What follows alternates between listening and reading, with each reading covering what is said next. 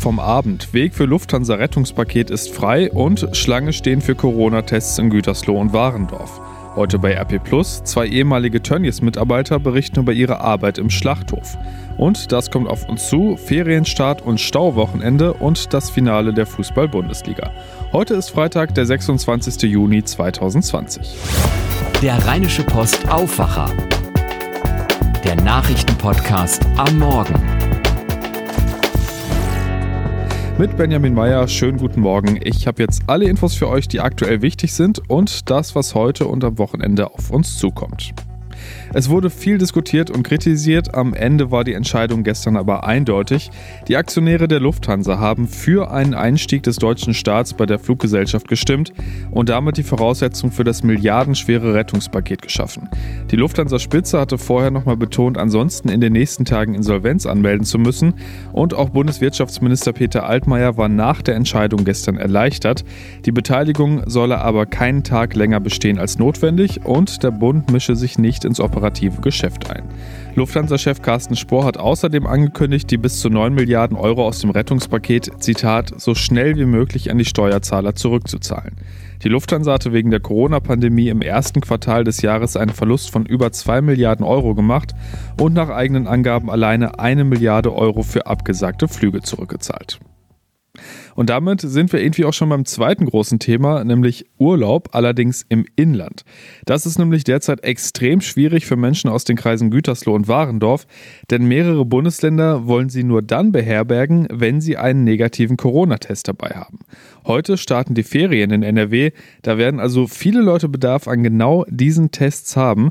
Unser Landespolitik-Korrespondent Max Plück war gestern vor Ort, da war dann also Schlange stehen angesagt. Und einer hat mir erzählt, mit dem ich heute mich unterhalten habe, bei 30 Grad und mehr äh, in der Sonne zwei bis drei Stunden angestanden und am Ende äh, sind teilweise die Menschen auch abgewiesen worden, weil einfach die Testkapazitäten erschöpft waren. Und das führt natürlich in einem Kreis, in dem es ähm, Orte gibt, in denen die Infektionszahlen bei Null liegen und die äh, trotzdem von diesem äh, Lockdown betroffen sind, nicht unbedingt dazu, dass die Stimmung zum Besten steht.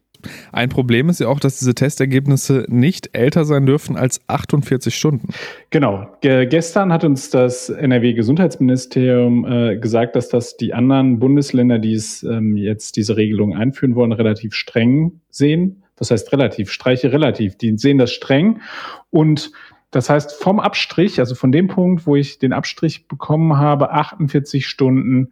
Äh, und wenn ich darüber hinaus bin, dann ähm, bringt mir mein Testergebnis auch nichts. Und alleine das ist äh, eine riesen Herausforderung. Das heißt also, viele Leute, die jetzt schon vorsorglich losgerannt sind, wenn sie äh, kommende Woche in den Urlaub fahren wollen und gedacht haben, ha, da bin ich auf der sicheren Seite, die sind jetzt alle gekniffen. Und insgesamt muss man auch sagen, ähm, gibt es große Zweifel daran, dass man es überhaupt schafft, die über 600.000, knapp 700.000 Menschen, die jetzt in den Kreisen Warendorf und Gütersloh betroffen sind, ähm, äh, testen zu können, weil es einfach gar nicht so viele Testkapazitäten gibt. Natürlich wollen die jetzt nicht alle auf einen Schlag direkt in den ersten Ferientagen in den Urlaub fahren, aber es ist auf jeden Fall ein Riesenproblem. Und die Opposition hat schon kritisiert, die Landesregierung habe da Erwartungen bei den Menschen erzeugt, die einfach nicht zu erfüllen sind. Was passiert denn, wenn man in seinem Urlaub die Unterkunft wechselt? Also zum Beispiel, wenn man mehrere Städte besucht, braucht man da jedes Mal einen neuen negativen Test? Nee, das ist ein Dokument, das du bekommst. Äh, und das ist übrigens auch ein Problem, weil das natürlich die Gesundheitsbehörden vor große Herausforderungen stellt, weil sie das jetzt allen Menschen ausstellen müssen. Äh, das legst du dann einmal vor, das kannst du dann aber wieder mitnehmen. Also du musst jetzt nicht überall ein, äh, ein Dokument vorlegen äh, und das dann da lassen, sondern das kannst du natürlich wieder mitnehmen und könntest dann auch zur nächsten äh, Unterbringung hinreisen. Unterm Strich kann man sagen, die Nerven in der Region liegen vermutlich blank. Ne? Ja, die, äh, ich habe mit dem Bürgermeister von Ostbevern äh, telefoniert recht lange, Herr Ann, das ist äh, auch ein CDU-Politiker und der hat gesagt, die Stimmung sei gereizt, um nicht zu sagen explosiv. Er hat mir das an so ein paar Beispielen ähm, beschrieben. Also einerseits ist es so, die Leute in Ostbevern haben relativ zügig beim Ausbruch von Corona alles zurückgefahren und waren sehr diszipliniert, sagt er, und äh, haben wirklich auch immer noch null Fälle. Und ähm, da ist dann natürlich die Frustration sehr, sehr hoch. Und vor allem erleben sie sowas, das er als Stigmatisierung bezeichnet. Also es ist so, dass sie äh, sich alle in Richtung Münster häufig orientieren. Da sind teilweise Mitarbeiter nach Hause geschickt worden von ihren Arbeitgebern, weil ähm, weil sie aus dem Kreis Warendorf kommen. Da sind ähm, Leute, die über die äh, nahegelegene niedersächsische Grenze gefahren sind, von der Polizei angehalten und wieder zurückgeschickt worden, weil sie keinen triftigen Grund hatten, dorthin zu fahren. Und er sagt, das ist ein Gefühl, das sich bei den Menschen breit macht, das nicht sehr schön ist und das müsse ganz schnell aufhören. Die Frage ist ja auch, was ist die Alternative? Hätte die Landesregierung da irgendwas besser und anders machen können?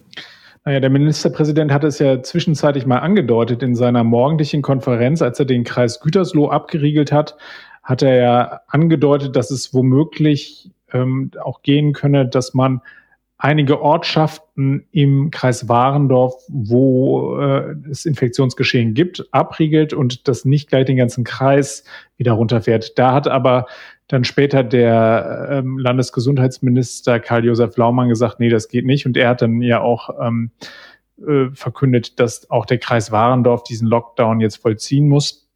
Da geht es unter anderem äh, in der Argumentation darum, dass man sagt, dass man sonst, äh, dass man die äh, sicher auf Bundesebene darauf geeinigt habe, diese Landkreisebenen zu nehmen ähm, also wir schauen uns ja immer diese Sieben-Tage-Inzidenz für die einzelnen Landkreise an und wenn dort die Zahl von 50 überschritten ist, dann heißt es einfach mitgehangen, mitgefangen. Ähm, das ist jetzt in diesem Fall ebenso frustrierend, weil sich bislang, toi toi toi muss man ja sagen, ähm, sich das Infektionsgeschehen immer noch stark lokalisieren lässt. Also es ist wirklich so, dass bislang ähm, ähm, auch bei einem Massentest, der jetzt durchgeführt worden ist, Sie haben innerhalb kürzester Zeit nochmal 2000 Leute ähm, aus der Bevölkerung getestet. Da gab es einen einzigen Fall, äh, der positiv war, was dafür spricht, dass es sich möglicherweise doch um ein Geschehen handelt, das sich auf die Werkvertragsarbeiter von Tönnies, der Fleischfirma, ähm, beschränken könnte. Das will Herr Laumann jetzt aber verifizieren und deswegen wird getestet, getestet, getestet und zwar bis Sonntag sollen die Ergebnisse vorliegen und am Dienstag tritt das Kabinett äh, zusammen und entscheidet dann, ob sie den Lockdown aufheben können oder nicht. Und so wie es aussieht, hat das RKI gestern früh auch Daten veröffentlicht, wonach ähm, diese Sieben-Tage-Inzidenz auch wieder rückläufig ist. Das heißt also, es sind weniger Neuinfizierte dabei und der Kreis Warendorf ist jetzt beispielsweise an der Marke von 50,4 angekommen. Das heißt, wenn sie unter 50 fallen, dann könnte es wieder ganz gut aussehen für den Urlaub. Nur das sind alles ähm, Sätze mit sehr vielen Fragezeichen dran und ähm, jeder, der da, ähm, mit dem man spricht, rät dazu Vorsicht, äh, jetzt nicht äh, vorzeitigen Optimismus und so weiter. Ähm, da kann auch noch, es kann uns auch noch mehr blühen. Hoffen wir das Beste. Vielen Dank, Max Plück. Immer wieder gerne. Tschüss. Die Love Parade. Das bedeutet für NRW eine Katastrophe mit 21 Toten und 650 Verletzten in Duisburg. Mittlerweile ist das fast zehn Jahre her und juristisch ließ sich das Ganze nicht vernünftig aufarbeiten. Jetzt sollen die Opfer aber wenigstens von einem 5 Millionen Euro vor der Landesregierung profitieren. Die Debatte dazu gestern im Landtag hat Landespolitik-Korrespondentin Kirsten Bialdiger beobachtet.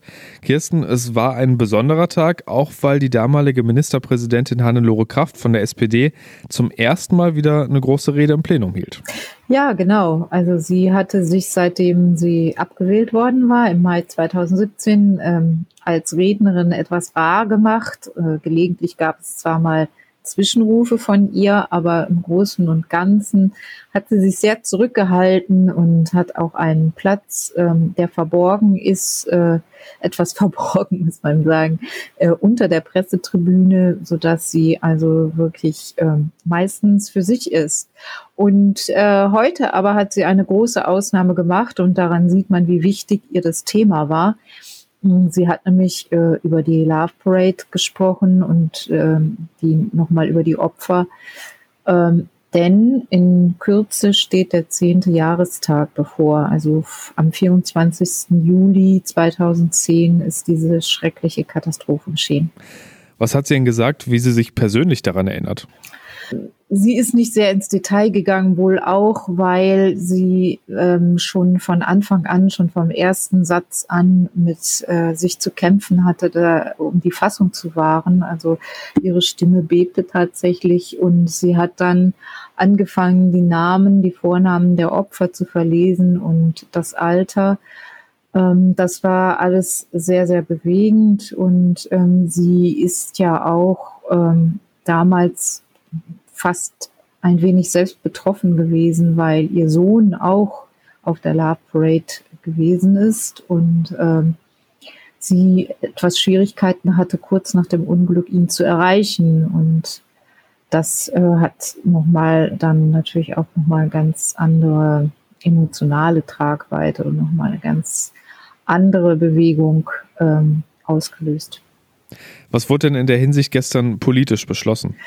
Ja, politisch, ähm, die Landesregierung ähm, hat auch nochmal gesagt, dass äh, es ja sehr zu bedauern ist, dass kein Urteil gesprochen werden konnte. Das Gericht hat ja in einem Mammutprozess jahrelang versucht, äh, Schuldige zu finden, Verursacher zu finden hat auch akribisch alles aufgearbeitet und der Richter musste dann aber am Ende ähm, eingestehen, dass es eben nicht möglich ist, den oder die Schuldigen zu finden, ähm, weil es ein Zusammenspiel von ganz, ganz vielen Dingen war, die dann am Ende in die große Katastrophe geführt haben. Und ähm, wohl auch, weil das gegenüber den Opfern so, äh, den, den Angehörigen der Opfer so schwer zu vermitteln ist, äh, dass, dass da wirklich, dass das Ganze nicht gesühnt werden kann, hat sich die Landesregierung darauf verständigt, einen Fonds zu schaffen für die Opfer über fünf Millionen Euro. Und das wiederum hat auch Hannelore Kraft sehr begrüßt, die eben ähm, selber auch sich da ein bisschen im Wort gesehen hat, weil sie damals kurz nach der Katastrophe gesehen hatte, dass äh, oder gesagt hatte, dass sie äh, auf jeden Fall möchte, dass den Opfern da ähm, Gerechtigkeit widerfährt und dass die Verantwortlichen zur Rechenschaft gezogen werden sollen. Vielen Dank, Kirsten. Ja, gern. Und das lest ihr heute bei RP Arbeit, Schlaf, Arbeit, Schlaf. Das ist die Überschrift des Artikels von Viktor Marinov und anscheinend der Lebensrhythmus von vielen Schlachthofmitarbeitern. Seit dem Corona-Ausbruch bei Tönnies im Kreis Gütersloh ist die Fleischindustrie mal wieder im Fokus und dieses Mal geht es vor allem um die Arbeits- und Lebensbedingungen der Arbeiter. Viktor Marinov hat mit zwei ehemaligen Mitarbeitern des Tönnies Schlachthofes gesprochen. Beide kommen aus Bulgarien und beide erzählen doch ziemlich erschreckende Geschichten über ihre Zeit in dem Unternehmen. Stefan, so heißt einer der beiden mit geändertem Namen im Artikel, hat fünf Monate lang Nachtschicht gemacht, immer von 17.30 Uhr bis 4 Uhr für 1200 Euro. Und er erzählt von den Schikanen im Schlachthof, von Chefs zum Beispiel, die das Fließband zum Spaß schneller einstellen. Und beide berichten immer wieder von der Kälte und davon, dass die meisten Arbeiter nur wenige Monate im Schlachthof blieben, weil sie dann von selber aufhörten oder gekündigt würden, wie Stefan glaubt, gerne bevor sechs Monate rum sind und die Arbeiter Anspruch auf vollen Urlaub haben und die Probezeit rum ist. Die ganze Geschichte der beiden, wie die Wohnsituation der Arbeiter ist und wie die Firma reagiert, lest ihr im Politikteil der gedruckten Ausgabe und bei RP+. Da gibt es außerdem mehr zur aktuellen Corona-Lage in den USA.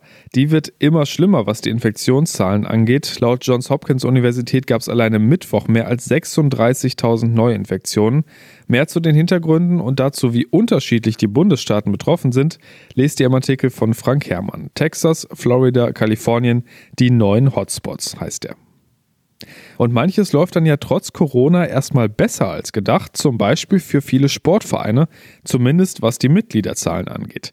Da hatten viele Clubs ja befürchtet, dass ihnen genau die, also die Mitglieder, wegen Corona und deshalb fehlender Sportangebote davonlaufen.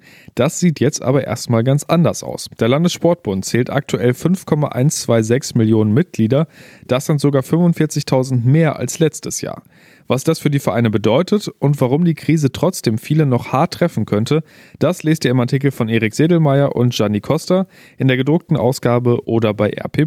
Und mit dem Abo von RP Plus könnt ihr dann alle RP Plus Artikel lesen und euch jeden Tag fünf von uns ausgewählte Artikel von unserem Team vorlesen lassen.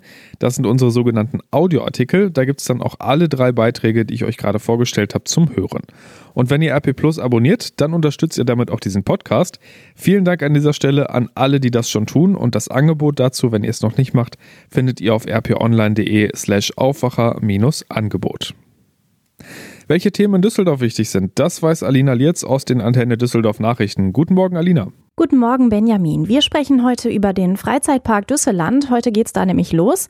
Dann geht es um den Pop-up-Radweg am Rheinufer. Der sorgt seit Tagen für Diskussionen. Und zuletzt geht es um das Zeugnistelefon. Mit großen Hoffnungen starten die Schausteller heute in das Projekt Düsseland. Heute wird der Pop-up Freizeitpark auf dem Messegelände eröffnet. Mit dabei sind Achterbahnen, Geisterbahnen, Kinderkarussells, Imbiss und Getränkestände. Karussellbetreiber Luis Oberschelp ist dringend auf Einnahmen angewiesen. Seit dem Weihnachtsmarkt waren unsere letzten Einnahmen. Ne? Eigentlich ging es dann im März wieder los. Und äh, eine Woche bevor es dann losging, wurden dann eine, eine nach der anderen die Veranstaltungen abgesagt. Ne? Ja, dann weiß man natürlich auch nicht mehr, wie es weitergehen soll, weil wir haben den ganzen Winter auch noch viel Geld investiert in das Fahrgeschäft. Ja, wir sind jetzt quasi mit unserem letzten Geld hier hingefahren. Ne? Der Eintritt kostet unter der Woche 8 und am Wochenende 10 Euro. Dafür wurden die Fahrpreise der Karussells deutlich reduziert. Das Düsseland hat bis Ende Juli geöffnet. Der Pop-up-Radweg am Rheinufer sorgt weiter für Diskussionen. Aus Sicherheitsgründen sollen ab kommender Woche die Absperrungen auf den Straßen entfernt werden. Der Radweg wäre dann nur noch durch eine Linie gekennzeichnet. Christian Rütz ist Mitglied der Fachgruppe Radverkehr der Stadt. Er sieht das kritisch. Als CDU sprechen wir uns für eine echte, gute Radwegelösung im Seitenraum auf der Rheinseite aus, wo Fußgänger und Radfahrer getrennt werden. Das ist eine Verbreiterung am Josef-Beuys-Ufer. Das ist eine getrennte Führung dort, wo der Parkplatz vor dem OLG und der Bezirksregierung ist. Und das ist auch ein guter Radweg mit einer vernünftigen Oberfläche im Rheinpark und dann weiter eine Radwegelösung im Bereich der Messe. Das wäre eine nachhaltige Lösung für den Radverkehr, so Rütz. Mit der Nummer gegen Kummer vom Kinderschutzbund hier in Düsseldorf und dem Zeugnistelefon der Bezirksregierung gehen heute am letzten Schultag vor den Sommerferien gleich zwei Hilfsangebote für Schüler und Eltern an den Start. In beiden Fällen können rechtliche, aber persönliche Fragen zu Unsicherheiten, Ängsten und Ärger rund um das Zeugnis und die weitere Zukunft gestellt werden. Die Hotline bei der Bezirksregierung ist heute, Montag und Dienstag besetzt. Die Nummer gegen Kummer ist auch in den Sommerferien zu erreichen. Die Telefonnummern und auch mehr Nachrichten stehen auf unserer antennedüsseldorf.de und gibt es auch immer um halb bei uns im Radio. Vielen Dank, Alina. Schauen wir, was heute noch wichtig wird. Eigentlich wäre das ja ein Tag, auf den zigtausende Schülerinnen und Schüler sehnsüchtig gewartet hätten. Heute ist der letzte Schultag vor den Sommerferien in NRW. Nur, dass das durch die ganzen Corona-Ausfälle wahrscheinlich doch bei vielen gut was an Bedeutung verloren hat. Was sich aber vermutlich trotz der Pandemie nicht ändern wird, Ab heute wird's wohl eklig voll auf den Autobahnen. In den Urlaub fahren dann ja doch viele und der ADAC Nordrhein sagt, wir erwarten wegen der Corona-Krise weniger Auslandsreisen per Flugzeug und dafür mehr Urlaub mit dem Auto in Deutschland und den Nachbarländern. Dazu gibt es auch eine Studie vom Marktforschungsinstitut GfK, die sagt, das Auto steht als Transportmittel bei 71 Prozent der Befragten an erster Stelle. Letztes Jahr ist laut ADAC nur etwa jeder Zweite mit dem Auto in den Urlaub gefahren. Die höchste Staugefahr besteht laut ADAC heute zwischen 13 und 20 Uhr und morgen von 11 bis 18 Uhr, vor allem in Richtung Nord- und Ostsee und in Richtung Süden. Besonders betroffen sein könnten demnach unter anderem die A1 Richtung Bremen, die A2 Richtung Hannover und die A3 Richtung Frankfurt. Und das könnt ihr auch alles nochmal ganz in Ruhe nachlesen im Artikel von Merlin Bartel bei RP Online. Der heißt, auf diesen NRW-Autobahnen droht Stau zum Ferienstart. Und auch wenn das Auto wegen Corona wichtiger wird und weniger geflogen wird, so ganz leer werden die Flughäfen dann doch nicht. An diesem Wochenende werden zum Beispiel 55 Flieger in Düsseldorf Richtung Türkei starten. Das Land ist weiter eines der beliebtesten Urlaubsziele der Deutschen und dem tut offenbar auch keinen Abbruch, dass es aktuell noch eine offizielle Reisewarnung für die Türkei gibt. Gebucht ist gebucht. Helene Pawlitzki aus dem Aufwacherteam. Dabei kann eine Reise an den Bosporus ja durchaus ernsthafte Konsequenzen haben.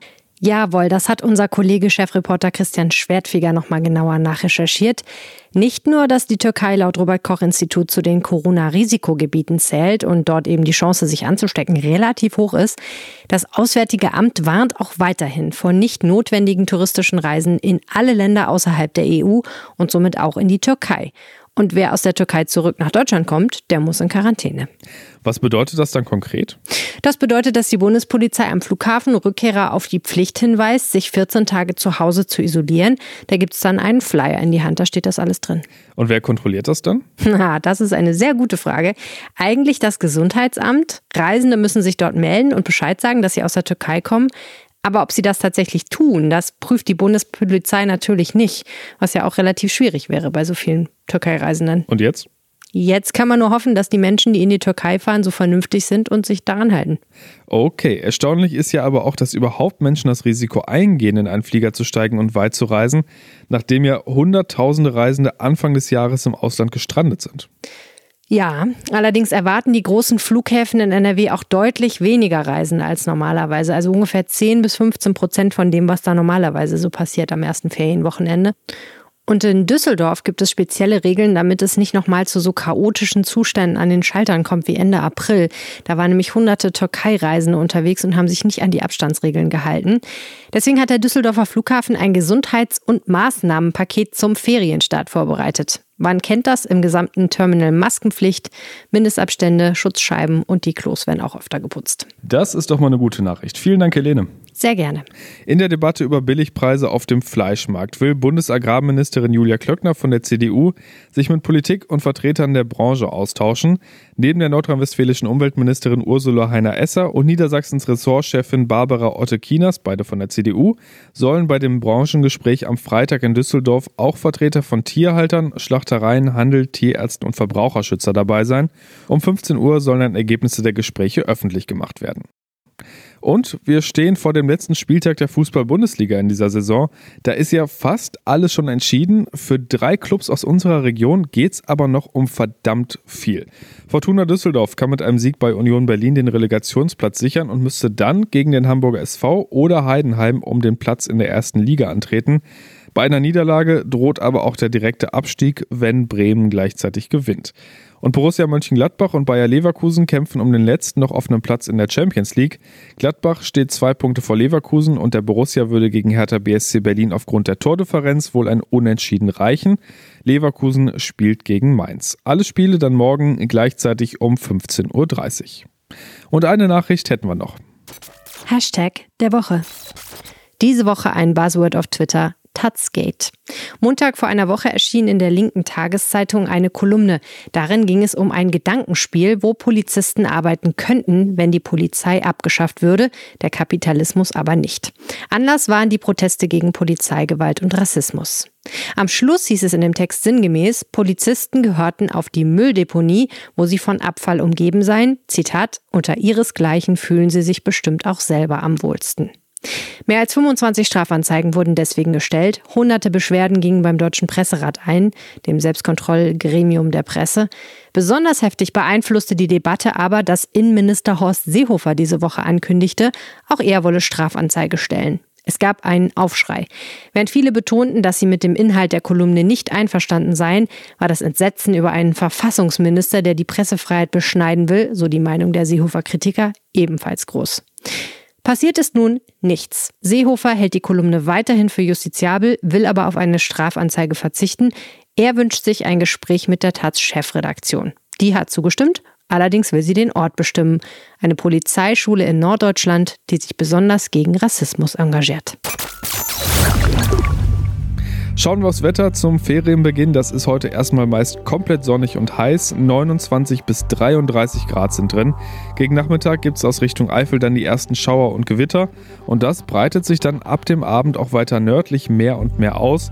Lokal mit Unwettergefahr durch Starkregen und Hagel, teilweise mit Sturmböen. Auch in der Nacht gibt es dann einzelne Schauer und Gewitter und davon kriegen wir morgen dann noch ein bisschen mehr ab, bei dann 24 bis 29 Grad. Das war der Rheinische Postaufwacher vom 26. Juni 2020. Kommt gut ins Wochenende und falls ihr unterwegs seid, möglichst staufrei in den Urlaub. Mehr bei uns im Netz www.rp-online.de